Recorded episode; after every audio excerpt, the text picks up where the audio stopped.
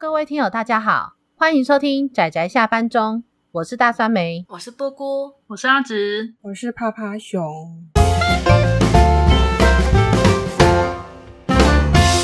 各位听友，大家好，大家今天看动画了吗？看动画，对，看动画。今天是我们就是拿来推荐一部动画的作品。那我们这次我们要推荐的算是比较早期的。比较早一点时间的作品，那也是阿直的爱，所以我们就由阿直。那个，我又由我来讲吗？好啊，我跟大家介绍一下，我要讲的这部动画呢，它的片名叫做《石林灵》。那《石林灵》呢，它是漫画《石林》的前传，那它算是原呃全部原创的前传，所以我觉得这个要解释起来稍微有点麻烦，就是说。嗯，大家有听过《石林》这部漫画吗？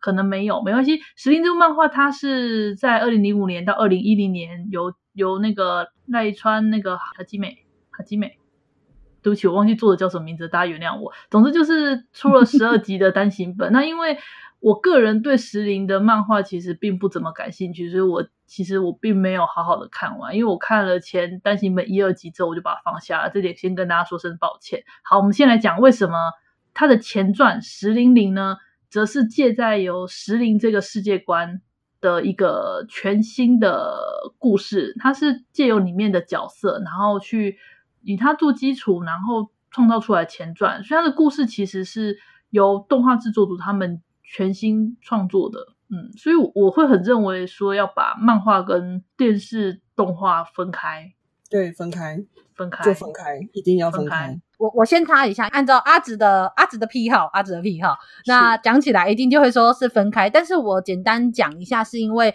它其实跟漫画的主角，甚至就是所谓的女主角是一样的，然后也是同样的世界。世界观，然后跟算是配角也都是一样的。那所以你要说它是完全独立于原创，我们其实也没有办法这样说。可是不如说，我觉得它对于无论是角色的描写，然后到整个剧情的设计跟规划，然后还有包括把很多就是细节部分补足的地方，都比漫画原作做得非更加的。精彩和优秀，所以我们没有办法说它是完全独立于原作的作品，但是我们会觉得最好不要把它们放在一起看。我基本上是原作党，可是我也会觉得，如果你看过了《石灵灵》，那你不去看原作《石灵》也也没有关系。嗯，的这种程度，对不起，我偏激，我我承认我偏激。对，那我们先回到这部《十零零》好了。那我以后我大概底下会简称“零”啊，或“十零零”，总之先简称。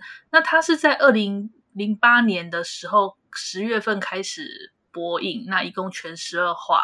内容的话，就是以我们在漫画中的女主角这位那个神乐土公神乐这个女主角，跟她的那个算是在漫画中的大 boss 炼山黄泉吧，他们之前之间的故事，因为。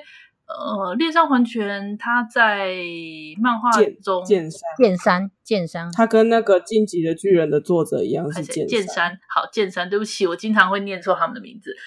故事他一开始吧，我觉得这个动画故事安排很好玩的一点是，他在第一集的时候，他让了一个一个跟好像跟本传完全无关的几个角色登场，特战四队，对，特战四队登场，然后。我们观众的话就会误以为说，哦，前传会不会就是这样子，另外完全不同的角色的的故事，很很帅气的，在结尾的时候刺激了一下。对，在第一集的结尾之后，你就发现他们直接就被干掉了。再见，便当。就发现哈，原来他们原来只是配角哎，我的天哪！嗯，就就我自己的观察，我是觉得一二集。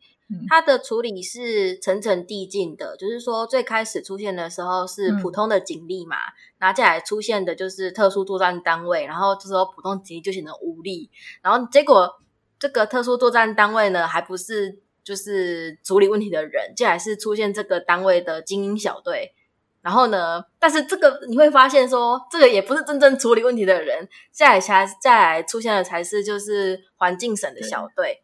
然后这个也不是他们最能处理问题的人，接下来出现的直接一刀切掉就是怨灵的才是女主角神乐跟黄泉这两个人。所以说，他其实是做了一种层层递进的设定。然后，我觉得他其实这样可以，就是让观众很明显的去直观的感受到说神乐跟黄泉的战力在哪一个阶段。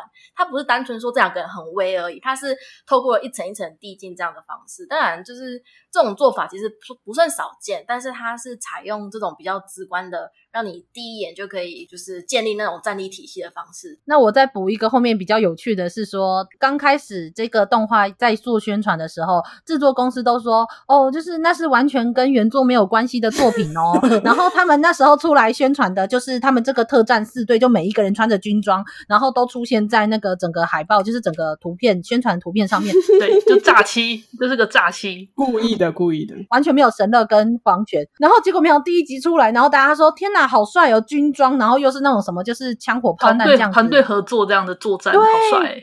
然后瞬间在第一集的后面完全全面，嗯、而且都非常惨的死法。然后就哈，应该所有原本是抱持着某一些期待，然后就说哦，要完全独立于这个世界观是怎么样做出来的呢？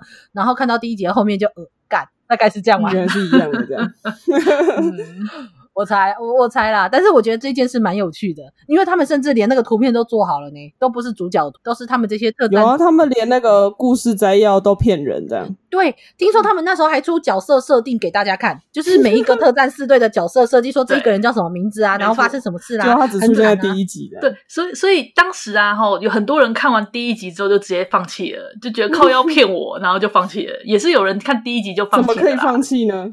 对，怎么结果不知道的是后面更精彩。虽然他是用原作的主角，但是我觉得真的是把这个主角们的关系还有心境变化描写的非常精彩。因为第二集就开始了，应该说它前面两集。是现在的时间线，最后两集也是现在的时间线，然后中间夹杂着八集过去的回忆，所以这种现在、过去、现在的结构，我们会称呼它为就是镜框式结构，它是很标准的镜框式结构的写法，就就有点镶嵌进去的感觉嘛。但但但当过去跟现在交汇的时候，我就想说，为什么他是他是打算把第二集再重演吗？有啊，好像有一段的时候，他是有有他是另外一个时，重复很多的。他有几乎一集都有重复，可是他我他他有一幕很关键，就是说他有把就是重复时间线上的一些怎么也不能说隐秘，对，就神乐视角跟那个黄泉视角，嗯、他们会有各自画画了一回，对，你才会知道说那句话是有意义的。对，对我也觉得很想多看黄泉或是他们之间的相处再多一些。Love love，啊、什么啦？pokey pokey，他们他们都说是姐妹，他们都说是姐妹，是姐妹，冷静，哦、好吧姐妹，最不冷静的是你吧？嗯，没有，我很冷静。，pokey pokey，我很冷静。阿紫，你现在在抓喉咙了，对不对？嗯，我很冷静。Pocky 就是 Pocky，你为什么一定要反复那个呢？这样子，这样大家都不能冷静啊！要让我们冷静一下，我们不能讲那么不冷静的东西。好吧，好吧，明明谁最不冷静，你自己说。OK，我们从头讲一下啦。这个故事我们都没有讲。这个故事它的背景大纲是一个，这个故事。对这个故事，你让我说，我稍微介绍一下这个故事嘛，很快，三分钟、两分钟就好了。这个故事背景大纲是一个有幽灵存，就是神怪幽灵的世界，那就是有负责驱魔的这些驱魔的家族吧，或这些人员，他们就是自古以来就是守护人类，然后驱除这些恶魔。而且随着时代演进呢，他们就渐渐的被政府机关所吸收。我们主角呢，他就是。呃，在怎么讲，在那个除灵除灵的世家里面，也算是当算是那种赫赫有名的名门土公家的那个当那个继承者。当时他还没有成为那个当主，他那时候是继承继承人，然后是个天才，他具有那个相当的血统，然后相当优秀的资质，但是对于他的那个人生吧，他的选择道路其实还是有点迷惘。然后另外一位呢，我们的黄泉。剑山黄泉呢，他是杨，他是由剑山家所，也是另外一个蛮有名的那个除魔家族所收养的养女，因为她的父母被那个恶灵杀害了，然后就被收养。在这边呢，他是他也是很优秀，从小嗯，他的父母是变成怨灵，然后被他现在的养父杀掉。嗯，哦，你讲的好细哦。好，总之就是他被现在的养父所收养了，然后就也是很优秀，也被称为神童。但是他自己知道说他的天分其实比不过神乐，纵使他被大家称赞说他很厉害。嗯、总而言之，就是 就是这就是一对相爱相杀。我讲不下去了，人家好伤心哦。好好好好，那从这边开始，后面我们就会讨论到一些结局跟后面剧透的部分。那如果很介意的听友，就请记住从这边开始往后不要再继续听下去。那先看完这部作品，再来听我们后面的讨论。那故事的背景就是从他们刀剑相向，然后几乎要杀死彼此的。最后三年后的场景，那这时候瞬间又回到了三年前他们第一次相遇。从中间的很多的相处下，就会发现神乐他从小被他父父亲教养的是一个非常严厉的、严厉而严格的教育。在黄泉的照顾之下，就发现他们越来越亲近。那黄泉他真的是一个很棒的姐姐，我也好想有一个这样的姐姐啊！我第二集就爱上她了，真的。而且我觉得这部作品，如果说主角虽然是双主角，但是不如说，我觉得它是借由双主角还有神乐的视角，去把黄泉他的他的处境，还有他凸显黄泉，对，去凸显黄泉他的存在，还有他的。冲突矛盾到最后，他为什么会走入了这种真的是很偏激的境界？而且他甚至走到最后，我我我我都觉得我怪不了黄泉，因为我觉得如果是我在那个当下的那些状况下，我都觉得我会选择跟黄泉一样的道路。故事的进展其实甚至虽然说我们就是虽然说结局的确是比较偏激、比较激烈一点，但是其实中间有很多其实很轻巧，而且非常舒服、很可爱的那种居家日常。的那些傻逼死很多，暴风雨前的宁静，对，就是就是因为这些日常堆积起来的那个之后的相杀，才让人痛苦万分啊！为什么？你知道吗？前面你吃下多少糖，你的最后胃里就有多少刀在嚼。对，就是每一每一片。糖片就是那些糖糖都是刀，对，每一片都是刀，然后就是在你的肚子里面就是割，然后你就可以感受到那个血就流出来，然后他就继续割，继续割，继续割。然后他们最终决战的时候，还是故意就是那个制作组还是故意用就是一边打一边回放那些糖，对，然后超过分。然后而且他最重要，他最重要的是他甚至他中间有很多黄泉跟神乐相处的画面。甚至是没有放在动画本身里面，他直接放在 OP，就他们一起去看海，他们一起玩荡秋千，然后他们一起去唱卡拉 OK，然后一起在床上跳来跳去。你知道我看到到最后的时候，我光是看那个 OP，我直接眼泪就整个直接狂掉，我没有办法。Pocky，你为什么一定要强调那个第四集的那个 Pocky 吗？不，一直都是 Pocky，不要不要。我没有办法冷静，怎么办？我戳到 Pocky 阿紫就爆炸了。呃，说到 Pocky 阿紫会爆炸，就是因为在某一集他们的 Pocky，对，那也是一个他们的日常。女孩子接吻是 OK 的，没错，打闹式的接吻 OK，很可以。对，但这部我真的要说，我觉得他真的给了超级多的傻逼数，就是他那个傻逼数多到我说你这是故意的吧？你这是故意的吧？这超级故意啊！没有，很自然，非常可以。我是觉得，虽然它里面一直不断的讲强调姐妹啦，但是我可以理解到制作组有默默的。把它往百合方向去调整，你要用你要用那个角度去解释，我觉得你也可以解释的过来，没有错。我就站这对 CP。我应该跟你讲，就是说这一部就是制作精良，然后傻逼是很多，然后战斗画面很爽，这样就哇哦啊！然后趁这个时候，我想要问一个问题。我这次重看的时候就很认真的在想，那个神乐有两个看起来是同学的朋友，那黄泉好像没有朋友，对，没错。黄泉没有朋友，好可怜哦！他明明就是一个很厉害的姐姐大人啊。可是，可是因为像你记得黄泉那时候不是有对神乐说，就是啊、呃，他们是知道你的状况，而且他们是可以谅解你的。因为我觉得黄泉应该以前也有类似这种状况，是他这些工作跟这些家世背景是不能够跟别人讲的，他们必须隐瞒。就算真的碰到了，你也可能会碰到像。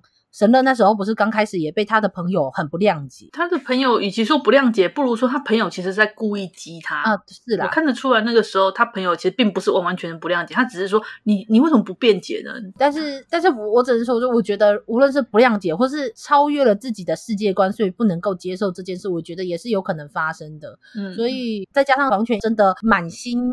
都在自己的家庭还有神乐身上。神乐他，神乐他其实是很自责型诶，他大部分遇到什么事情都认为说是我的错，我做的不够好，我不够努力，都是我的错。嗯，因为他们家的家家族教育就是这样啊。但我有时候真的觉得他的父亲跟黄泉太过保护他，导致他实在天真到有点，是真的有点天真了。嗯。对，是真的。哦，就是低级，就是那个那是那个念魑魅还是念魍魎？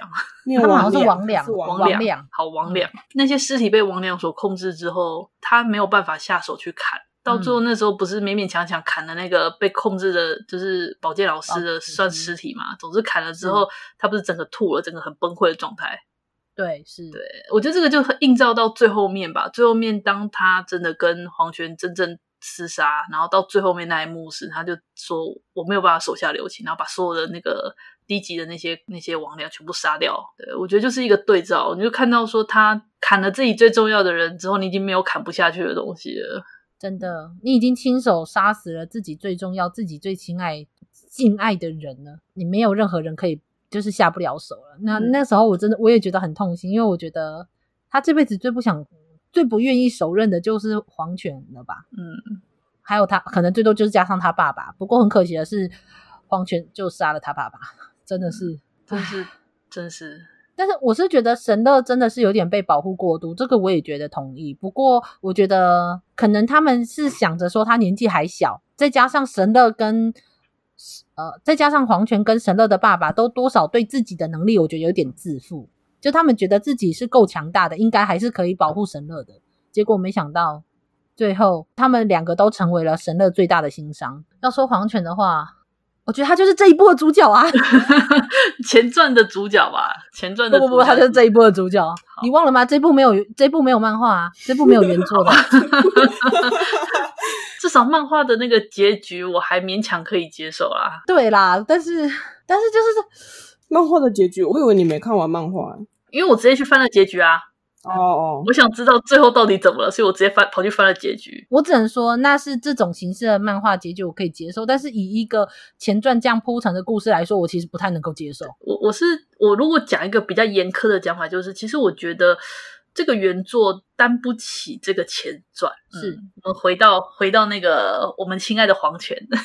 对，那我们来访问一下各位，请问各位对黄泉的想法呢？我我先讲好了，我觉得他们家到底为什么取名都要取得那么死亡之国，然后全部死光光？你说明哦，明姐跟那个黄泉哦，他的他的养父叫做奈落，然后他的叔父叫做优优。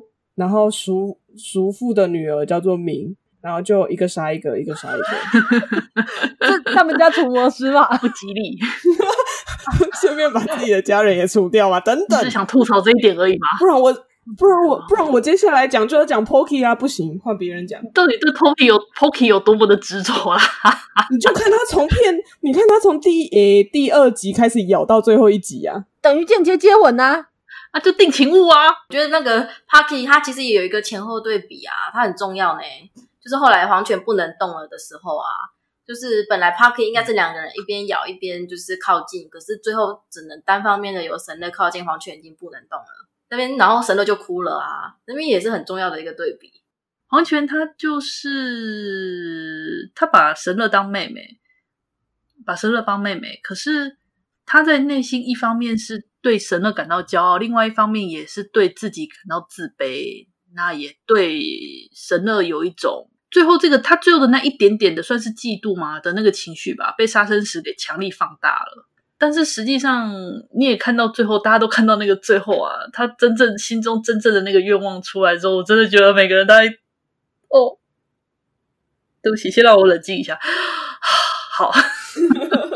但是我觉得故事这里就是处理的还不错的地方，就是说他一直在叙述杀生石就是毁灭的力量嘛，就是放纵你的欲望，然后毁灭，然后最后好像黄泉被他说服了，就是说他愿意放纵他的欲望，然后愿意去毁灭，然后但是毁灭什么呢？毁灭掉神乐的不幸，包含他自己，包含黄泉他自己，对对，就是这个，就是。他说他想要守护所有一切，然后把所有那个靠近他的所有伤害干嘛，全部都毁灭掉，纵使包含他自己。然后你知道，因为我觉得这部里面用了很多，就是通常重要的象征寓意，它都会重复出现。所以提到毁灭的时候，那些被杀生石所影响的人都会露出那个笑容嘛，就是那种你知道嘴角勾起来那种邪恶的笑容。所以那一刻，其实黄泉也露出了那个笑容。可是他最后你怎么讲呢？这个笑容让人家觉得很复杂。他他可以是被杀生石影响露出的笑容，那他也可以是因为保护了神乐露出的笑容。他其实很喜欢、嗯、这部，很喜欢用这种双重的意涵去去诠释这种矛盾的感情。我我真的那时候当那个叫三图三图川吧。那个小孩，当他拿着那个杀生石在他身上这样子动的时候，就说：“来吧，告诉我你想要的是什么。”在那个当下，你就仿佛说，有点像是你心底最深层的那个欲望，你好像就只剩下这种这些怨恨被极大化。但是到了最后面，你就会发现，原来胜过这些仇恨的，胜过这些怨恨的，即使完全自己是极度神乐的，但是他内心最主要的愿望是保护神乐，保护他远离那些灾害，远离那些不幸。这是。他内心最深处的愿望，甚至就他已经被杀生石控制的时候，他这一股愿望是连杀生石放大其他感情都没有办法掩盖过去的。最后他说：“如果杀生石你真的可以完成我的愿望的话，那么保护神乐，撇除他所有要伤害他的那些东西，如果连我都是，那就包含我，就一起都毁灭殆尽。”我我真的觉得非常非常难过。明明是这个世界这样对待他的，明明是他身边的人都这样对待他的，甚至连神乐在某种程度上都是不理解他的。最后他还是希望可以保护他他最后的这个宝贝，他最宝贝的这个妹妹。然后我看完之后，我就去抱了一下我妹 然后我就跟她说：“你要好好的珍惜你姐姐，知道吗？” 那你们要不要吃 Pocky？不要，我才不要吃 Pocky。Pocky 就一般好好的吃就好了，好吗？不要玩什么 Pocky 的游戏。嗯、因为我说于实啊，我真的觉得在这个故事中，我不知道在那个世界中是不是真的完全都是这么惨，但是我觉得黄泉太惨了，他。在这个世界中，他在意的所有东西，每一个东西，他最保护的东西，他最在意的，他觉得是生存价值的这些东西，每一个都被夺走了。每一个，就是包含着他的身份、他的地位、他的父亲、他的养父，然后他的那个他的未婚夫，那时候那个继之嘛，小的未婚夫，嗯啊、还有就是他的身体、他的身体能力、声音，全部都被夺走了。他又听到神乐对他说。黄泉，你是不会做这些事情的。可是明明黄泉自己都知道，自己的内心其实是有一股怨恨的，是有怨怨恨存在的。然后这时候神乐又说：“你不会做那些事情，那不是你。”的时候，他就某种程度上，他感觉到神乐与自己，他明明这是他最宝贝的妹妹，可是他跟对方其实是有着一个距离的。他感受到这个世界似乎都离他而去。那个时候，那个时候神乐后来神乐有为这件事情道歉。对，神乐那时候为这件事情道歉，他说他把他的想法强加于你了，他并并没有真正的去理解黄泉在想什么。但是也就像黄泉所说的，一切都已经太晚了，来不及了。我觉得听起来很悲观，但是我真的似乎都觉得这好像就是命，命中注定。我们必须说，因为这是本传的命中注定啊。对啦，因为本传一开始就设定黄泉就已经是一个恶灵了，对，最终 BOSS，而且超强，所以你没有办法，你在你在前传中，你只能塑造他为什么会变成。跟主角在对立面的那个最终 BOSS，这个地方我想顺便说一下，就是因为黄泉啊，他是在还是活人的状态之下接受了杀生石，然后变成了恶灵，所以当他被神乐杀掉的时候，我就在想，他那时候杀掉的应该是身为人类的部分了，对不对？应该是吧？应该是，应该是。所以剩下来就只是残存的恶灵的灵的状态了。嗯，是，我觉得是。总之，我觉得这一部动画就是为了黄泉而存在的，我毫无意义。说起来，黄泉啊，他在杀掉那个配角叫什么樱庭一起那个男生的时候，我真的内心一直在，我不知道为什么，我看到那段一直在狂笑。诶我想说，这人一定是在报之前的仇吧？就之前占他便宜的那个时候，诶那段我想要提一下，就是那一段，其实我有一个地方我很喜欢，就是他不是在逼迫他要杀英婷一起，但实际上是在逼迫季之嘛，对不对？那他就叫继之杀了他啊，就是他不是一只眼睛被就是戳到嘛？他在床上醒来的时候，一只眼睛是被包裹的，只有他的左眼是好的。可是他利用杀那个那个三土川利用那个杀生石把他人治好之后，他好像就是人被割成一半一样，他的一边是被控制的，然后一边是还有因为他的情感的。然后他那时候看季之的时候，他他讲杀了我吧的时候，他的左眼看出去是模糊的耶。就是他还有意识的那个眼睛，他看出去的时候是那一瞬间模糊了一下。哎，我觉得我对那一幕还有就是他那时候是哭着，他虽然是背对着他，可他背对时那时候他其实正在哭泣的。我那时候就感觉到说，他其实是在，因为毕竟是他男朋友嘛，未婚夫。然后那时候他是真的是渴望着拜托你阻止我。他那时候的其实他真正的内心的意思是说，快点阻止我。但是他让他失望了。你知道那时候。最后世界线收束的时候啊，就是最后的两集世界线收束的时候，神乐不是在一边说你很喜欢他吧，所以一定下不了手，就透过那个手机，然后黄泉在他面前，然后同时讲说你很喜欢我吧，所以就赶快把我杀掉。他他其实那一幕他把季之的心毁掉了，其实好惨哦，季之 那一瞬间我就觉得哇，我这对他真的好惨。对，其实我觉得我怪不了季之，从他的立立场来看，的确是这样。可是其实我觉得他们就他们也许是相爱的，可是他并没有知道说。在那个时候，黄泉其实在想什么？我是觉得那个时候他不是先要找季之嘛，虽然他跟神乐比较亲近，但我觉得是他觉得季之才可以理解他的意思，嗯、所以他是想要先找季之。可是因为有很多客观的因素，比如说他重残，然后比如说他有杀人的嫌疑，所以他们的婚约其实是作废的。然后本身就是季之也陷入了犹豫，对，所以他是因为大人，他因为是大人，嗯、所以他觉得季之应该可以理解他那种复杂的感情。可是又因为是大人，所以没有办法考虑太多了，他慢了。太慢了，对，然后反而就是神乐，这是另外一种极端，就是他太相信作为姐姐的黄泉了，他相信黄泉演给他看的那个坚强的、完美的姐姐，他太相信这个形象，而去没有想去深、嗯、深刻去理解黄泉内心。虽然说他跟黄泉是比较亲近的，可是他没有办法去理解，就是那种复杂的感情。真的，而且我觉得神乐的角度可能很难理解吧，黄泉这种从小。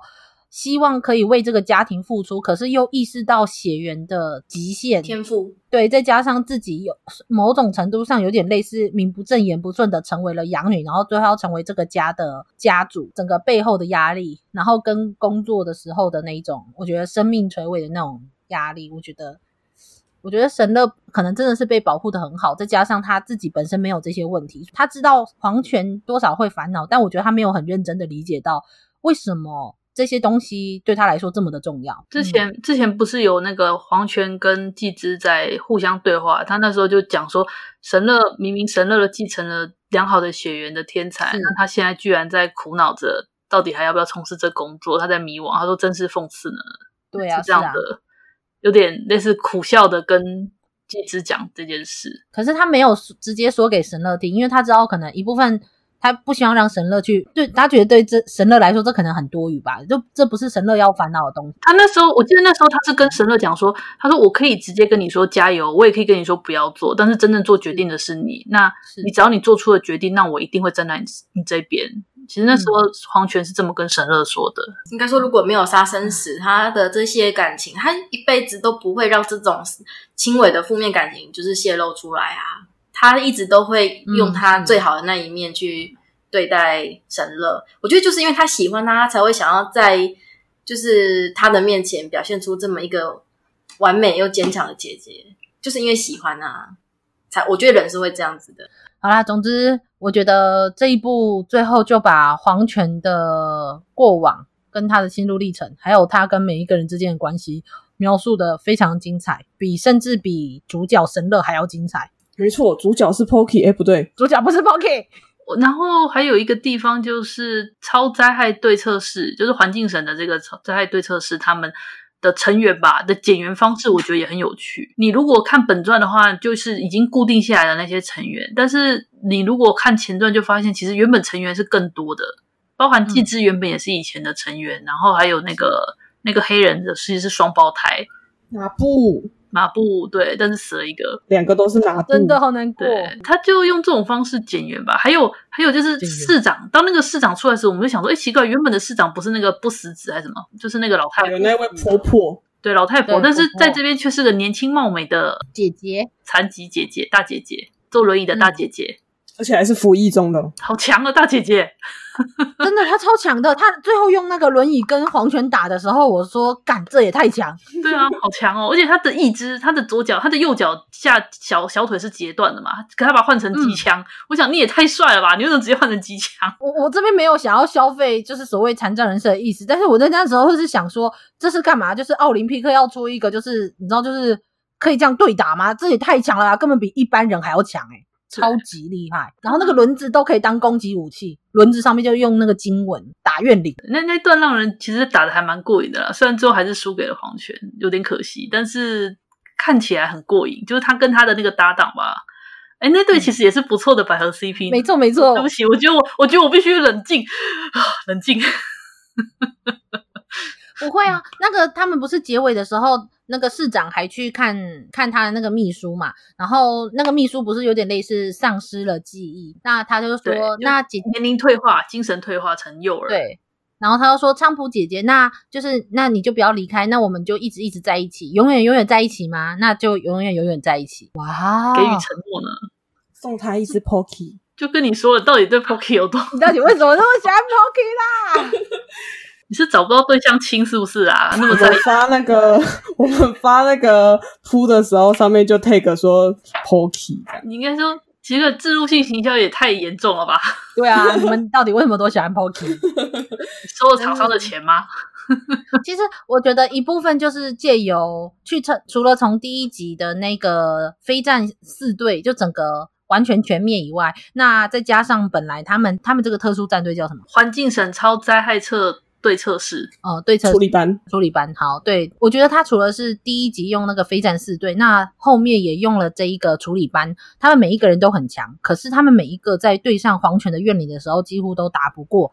那到最后，真正可以打赢他的只有谁？只有神乐，只有黄泉真正最放在心上、最宝贝的神乐。我觉得这一部分是能力上的落差，就可以彰显出。黄泉是一个多么厉害的角色以外，那也可以看出黄泉他真正最在意、真正最放在心上、唯一能够杀死黄泉的只有谁？我觉得就是有这样的意涵存在，真的很悲伤。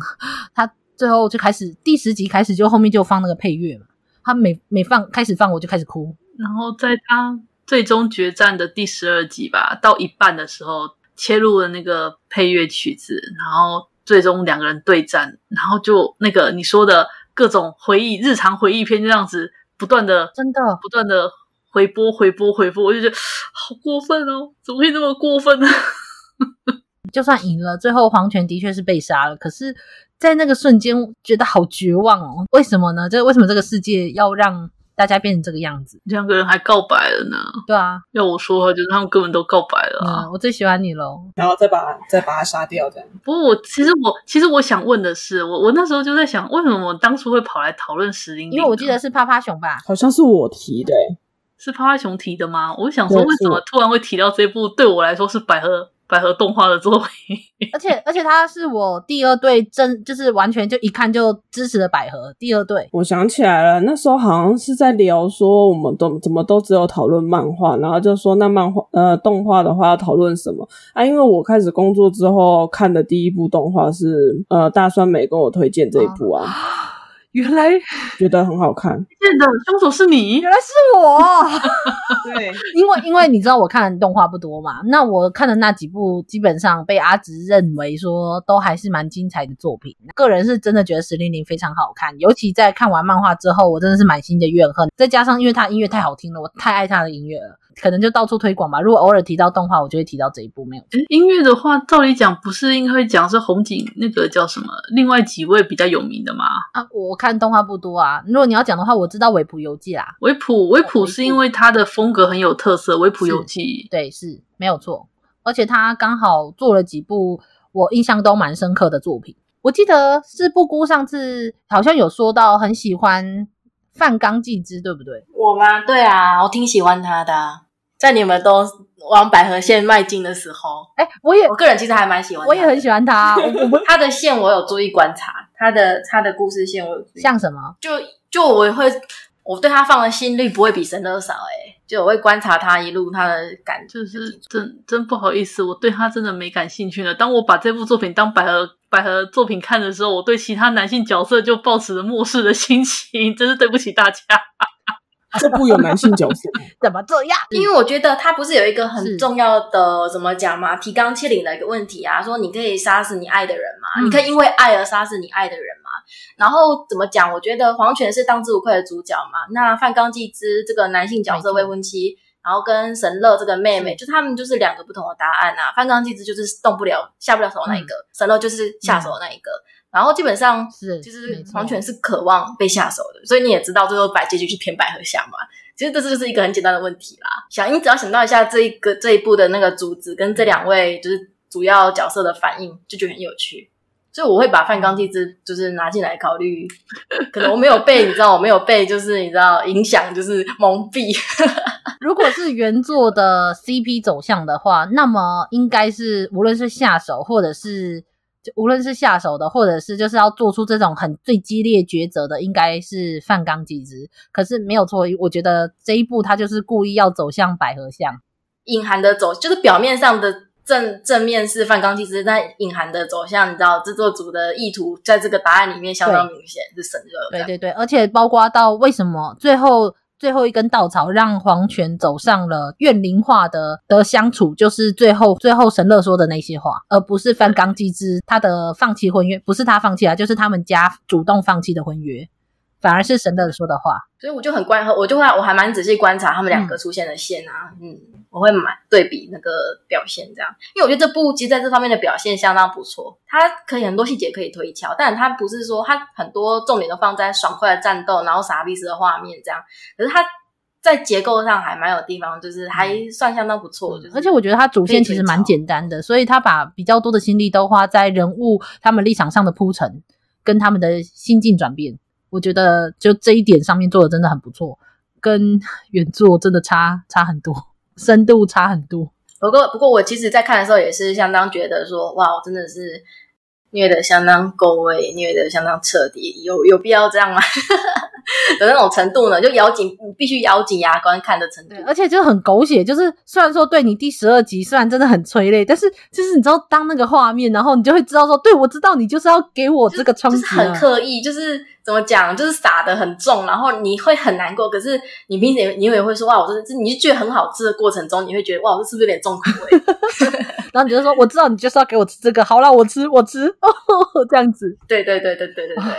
我是觉得，如果单单不要撇除我们讲的一些什么百合啊、什么 Lily Coco 的，单单就把它当做一部完整的作品来看的话，它也是做的相当漂亮的一部。嗯，是因为正因为它是前传，所以它也可以完全当做一个独立的作品来看。嗯，是。可是我其实有一个想法，就是我觉得它作为前传也足够优秀，因为它虽然是一个独立的故事，可是前传有一个很重要的点，就是说它要跟原本的故事相连接，然后留出足够的悬念，让呃观众应该要去好奇说。对对对后面会发生什么故事？其实他在这一点上做的很棒。嗯、我们不要管，就是实际上原本故事到底怎么样。他其实在这一点上，身为前传的任务，他完成的相当好。他不会因为他是一个独立的外传，关于黄泉的故事，在这方面就诶敷衍掉。他其实很多地方都有留白，让你会观众产生就是想看下去。这不是更讨厌了吗？当你看完这个令人满足的前传，然后去看本传之后，你就啊。当然，当然，我懂你的意思。嗯，I know。对，我只是想说，它真的是相当合格的一部，不管是它作为一个独立的故事，还是作为前传的这个身份，它很合格。当然，原作表现就不是那么的合格，就是。我觉得，万一有喜欢前作的那些听众啊，会不会对我们的评价抱持着反对的意见？我觉得一定也是有啦。没有，因为我觉得原作本身呢、啊，后来有去，我其实有去发稍微翻一下，我觉得它不到说很难看，但是你会觉得跟前传比，就是它就是一个老套的定式。嗯、我觉得有点像是说，我们为什么会觉得原作不好，是因为我们真的是抱持着看了前传的期待去看这部漫画。那如果你要讲这本身的漫画，我觉得的确是不上不下，可是它。就在里面完全颠覆了我在石玲玲看到的那种内心的冲击，然后还有那种对于这个角色的投入，无论是喜爱，然后到你用绝望。颠覆这个字眼有点奇妙，你说推翻掉吗？还是颠覆？我 我觉得人人多少是先入为主的嘛。我我我觉得不如说，如果假设我先看完漫画再来看。石玲玲，我会觉得很惊艳，但是偏偏我先看了石玲玲之后再来看漫画本身，我觉得有点。我本来想说我运气算好，我是先看了漫画之后，然后等那个动画石玲玲出来时，我才跑去看动画的。哦，那你运气真的很不错。但是我也只看了前面几话，我就因为我在受不了那个漫画本传的男主角的个性，我就给他再见。没错，我懂，非常没错。我看第一集就因为男主角而放弃了。对，我也是，我就受不了那男主角个性。我我我是抱持着对黄泉的爱，我无论如何我都要看到结尾。所以我最后看到全结尾，我只能说，对于黄泉，我觉得这是个好结局。如果只 focus 在黄泉身上，可是我觉得他完全没有给我石玲玲这部前传给我的那一种满足，对那种深度，无论就是好，也不是说你一定要结局很冲很冲击，可是我觉得他并没有给我那种呃石林石林林这样的深度的情感，最后铺陈而成的一个结局。对，那我知道这样可能对漫画家本身是有一点不公平的，是说你怎么可以用不是我创作的故事来对我的故事有所期待？那我不知道，我也不知道这个到底要怎么说，可是。只能说这就是跟黄泉一样吧，就是世界上真的就是有一些这么现实而残酷的事情，我没有办法不抱持着对石林林的期待去看原作。那就跟黄泉一样，他就算再怎么厉害，他也没有办法抵挡身边周遭所有人对他做的事。嗯，就这样，我知道了，这就是现实的残酷，可以吗？所以我们都拉里拉扎的讲了这么多关于《石林林》这部动画，那我们得到的结论其实就只有，它是一部相当精彩的，以降妖除灵为背景，爽快战斗的剧情向动画，除魔动画，除魔动画啊，剧情向除魔动画，剧情，然后在角色上面的表现相当的细腻，而且算是有深入吧。那对于喜欢百合的人，我更是强力推荐，赞，香。赞香。好吃，真的满嘴玻璃渣，但是好吃。就算吃到最后就是都在吐血，但还是好吃。对，吃，嗯，对。总之这就是结论。布谷有要补什么吗？看到女主们拿刀啊，我又想起了中二的感觉。没错，而且重点是他那个刀超中二，他是那种开枪式的那种冲击波形的那种设计。对，而且穿着水手服，欸，诶穿着水手服，我又想起中二的感觉喽。十年前我 我还没有这种感觉，十年后再重看，我说天哪，就是熟悉的味道。为什么他们可以对他们为什么可以理所当然穿着那个短裙和制服跑来跑去，然后人家都穿着军装，然后手上扛着大炮这样子，然后他们就有点害羞。有什么好害羞的？而且那个负责打造武器的师傅也好害羞，好像叫迈克小圆还是什么？迈 Michael Michael 师傅怎么之类的。我只觉得，嗯，就是这是不是大家都很喜欢？对，高中女生制服配上武士刀呢？这是不是日本人的情怀啊？这个是其中一个一个要素啦，各种大家都有自己喜欢的要素，这是其中之一。应该说冲突美吧，越具冲突的元素组合在一起，就是会令人感受到就是异异样的美感。然后，所以当那个黄泉割下神乐的衣服的时候，我就内心不断吐槽说：“对啊，你就是因为穿着高中女生制服，才会那么容易被割断啊！”你，对不起，可是你想想，他刀法很好诶，他就只有把他的衣服切开，然后不落甲，还有皮肤都没事呢。这就是爱。对，我也很认真的看他的 bra 等等，他居然没有把 bra 甲给切掉，这就是爱。结论 就是这样。没有对这部，后来十年之后再重看的时候，微微小小的吐槽。二零零八年上映，真的是相当制作精良的一部作品。今年是二零二零年，十二年前的动画了，哇，好久哦。是啊，哇，有哪一哪一年会数位修复这样？数位修复应该是不用到数位修复，你买 BD 就有啦，应该有 BD 吧？找找看啊。那总之，这是一部角色铺陈非常优秀，而且心路历程刻画的非常好。那剧情本身也很合理，到最后层层高低的那种情绪，看到这个狂掉泪的一部好作品，嗯，真的非常棒的。希望大家有兴趣的话，就去找来看吧。嗯，嗯，虽然有一点久了，但是应该还是有办法的。嗯嗯。嗯嗯 嗯，我们为什么要在这里？嗯嗯嗯嗯嗯，好啦，好对，好了，那就差不多喽。那就这次的话，我们的话痨就到这里。那谢谢大家的收听，我们下次再见，拜拜，拜拜，大家拜拜。